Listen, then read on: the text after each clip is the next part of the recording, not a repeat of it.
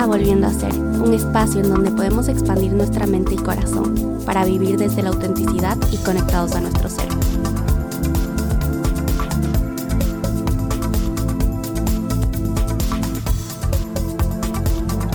Bienvenidos todos y todas a este nuevo episodio del podcast Volviendo a Ser. Yo soy su host Isabela Peña, estudiante de Psicología y Neurociencia, y hoy quisiera reflexionar sobre la dependencia emocional es un tema que se ha hablado mucho en la autoayuda, pero he combinado algunas ideas y teorías que creo que nos pueden ayudar a darnos nuevas perspectivas, perspectivas más claras y herramientas para no caer en esta dependencia emocional. Si ya estás viviendo una relación codependiente, estas herramientas te pueden guiar y ayudar en este proceso. Y si no, la idea es comenzar de cero y poder construir una relación sana que al final es lo que todos queremos. Primero quisiera hablar desde la parte más emocional, desde la parte un poco más filosófica, definir la dependencia y el amor desde la libertad, para después poder hablar de la parte más práctica y darles las herramientas que pueden integrar en su vida para así tener una relación más sana. Entonces, ¿qué es el amor? Yo creo que el amor se ve muy diferente para muchos y es imposible atribuirle un solo significado. La pregunta es más bien dónde trazamos la línea de la dependencia y cómo identificar si lo que estamos viviendo se vuelve dañino para nuestras vidas. Uno de los factores más claros serían si tu relación o la situación actual en la que estás viviendo te está quitando la paz. Si es que no puedes ser tú mismo o te sientes atrapado en este sentimiento de constante negatividad.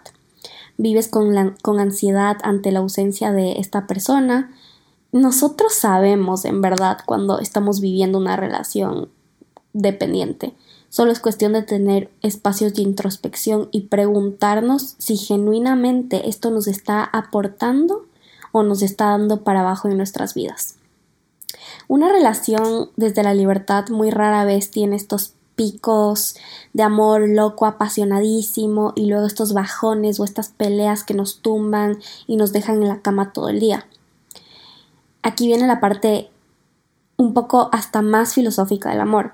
Me pregunté por qué es que los seres humanos vivimos buscando a, este amor, ¿no? Esta persona que nos complete, que nos llene, o esperamos que el amor nos sane eh, todos nuestros males, que con el amor nos vamos a sentir llenos, completos y que todo lo que necesitamos es amor. Pero la forma más pura y desinteresada del amor solo existe cuando nosotros somos capaces de completarnos a nosotros mismos. ¿Y por qué? Porque ya no estamos con esta persona por necesidad o porque nos ayuda a sentirnos felices, amados, nos sube la autoestima o todo lo que te pueda dar esta persona o llenar todos estos huecos que, que uno describe, ¿no? Cuando no dependemos o no necesitamos de esta persona, es cuando decidimos quedarnos únicamente por amor. Y a la final es eso, es un, es un sentimiento que no es racional ni lógico. Simplemente escogemos esas personas para compartir pedacitos de nuestra vida, teniendo siempre en cuenta de que algún rato se puede acabar y estar en paz con la idea de que pueda acabarse. Pero esto no significa que una pareja no te pueda ser mejor persona o te expanda o te haga aprender cosas que solo tal vez no hubieras podido. O sea, una pareja sí te puede empoderar, pero a la final esa persona sí tiene que cumplir un rol que impacte en tu vida, que te haga mejor en todos los sentidos. O sea, es, la idea de, de, de que esa persona te complemente, de poder amar a esa persona, tener una relación que no solo esté, pero también te expanda, que saque lo mejor de ti. Pero eso quiere decir que ya lo tienes adentro tuyo. No es que te completa ni que te llena huecos, sino que saca lo mejor de ti, saca lo que ya está ahí. Ahora, ¿por qué el amor se vuelve tan adictivo? El amor, y hablo del amor codependiente, e, el tipo de amor de la dependencia se vuelve muy adictivo, casi como una droga. Y luego de unas conversaciones con amigas, como algo me hizo clic entendí el, por qué somos tan adictos a este amor tóxico como está muy utilizado hoy en día. Pero una de ellas dijo algo como que es que con él todo deje de todo deja de importar, todos los problemas, o sea, cuando estoy con él, todo está bien, no pienso en nada más.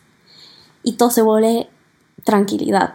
Y claro, o sea, aparte de las peleas y de todos los problemas que obviamente tiene la relación, pero esos momentitos de tranquilidad o de amor apasionadísimo o de que sabes que esta pausa que le da mi vida son súper adictivos, entonces por más que hayan mil y un problemas en la relación, eso hace que nos quedemos.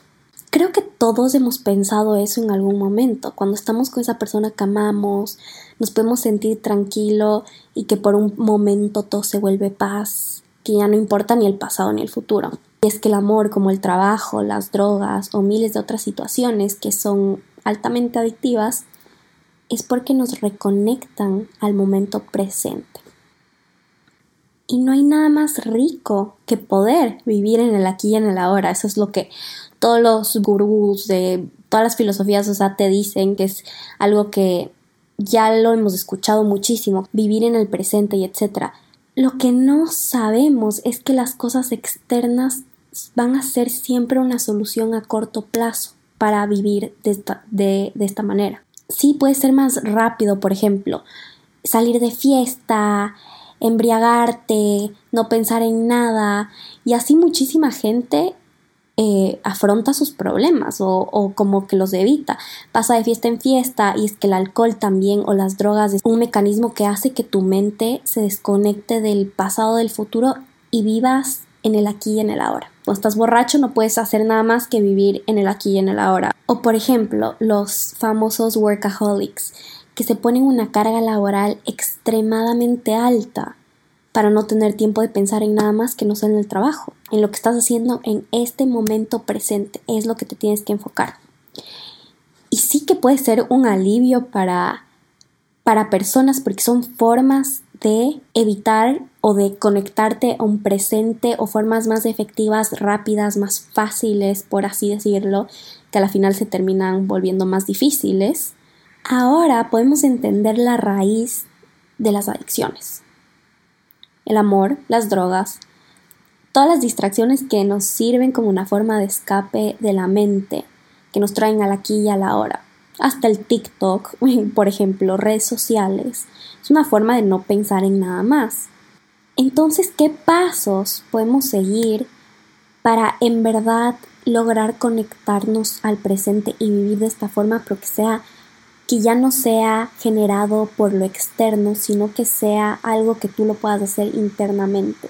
Es decir, que ya no dependas, o sea, no te vuelvas dependiente de algo que te dé esta reconexión los primeros pasos yo creo que, que es un muy buen comienzo tener momentos de introspección. Estar cómodos con nuestra solitud y no dejar que nos gane la mente. O sea, no distraernos con lo primero que tenemos. El rato que estamos completamente solos, cogemos el celular, nos distraemos en redes, o preferimos salir de fiesta, o preferimos eh, hacer, ver una serie o preferimos, etcétera. Cualquier otra cosa como para no sentir estos momentos, que yo creo que son momentos oro, porque literalmente te abren la puerta a la introspección, al autoconocimiento, en serio sentirte cómoda con la persona que eres. Y lo segundo, para identificar en qué áreas podemos trabajar, es una herramienta de Tony Robbins que había leído hace tiempo que me gustó mucho porque explica las seis necesidades básicas del ser humano. Y él dice que estas seis necesidades son eh, la primera, la estabilidad. La segunda, la incertidumbre. Estos momentos de espontaneidad en tu vida que, que te emocionan porque estás haciendo algo diferente que la rutina. La tercera, la significancia. Todo ser necesita sentirse especial, ser significante ante otros y ante uno mismo. La cuarta es la conectividad, que todo ser humano necesita conectarse con otro ser humano, con una ideología, con su ambiente, con una religión, con algo que, que le signifique identidad. La quinta es el crecimiento, y no existe una satisfacción espiritual hasta que las capacidades del individuo se hayan expandido necesitamos crecer y a menos que logremos expandirnos, la necesidad estará insatisfecha. Necesitamos crecer en cualquier ámbito de nuestra vida, crecimiento eh, personal, crecimiento profesional, crecimiento en algún tema. Y la, y la sexta es la contribución. Necesitamos pensar que somos útiles y que estamos contribuyendo en lo que estamos viviendo, que, que alguien nos necesita, o alguien, algo, una empresa, una familia, una pareja. Entonces, ¿por qué para mí se me hace muy útil entender estas seis necesidades básicas? Él dice, bueno, que tres o más de estas necesidades te pueden causar una adicción a, a algo. Y ahí fue cuando conecté estos puntos de del amor y cómo te puede causar esto una adicción hacia alguien, hacia un trabajo, hacia algo. Ahora es nuestro trabajo pensar qué necesidades sentimos que son las más débiles. Por ejemplo, un caso. Digamos que tienes una rutina súper marcada y un poco aburrida, entonces necesitas como un poquito de incertidumbre en tu vida, algo que satisfaga esta necesidad. Entonces pueden ser o salir de fiesta los fines de semana, hacer algo diferente.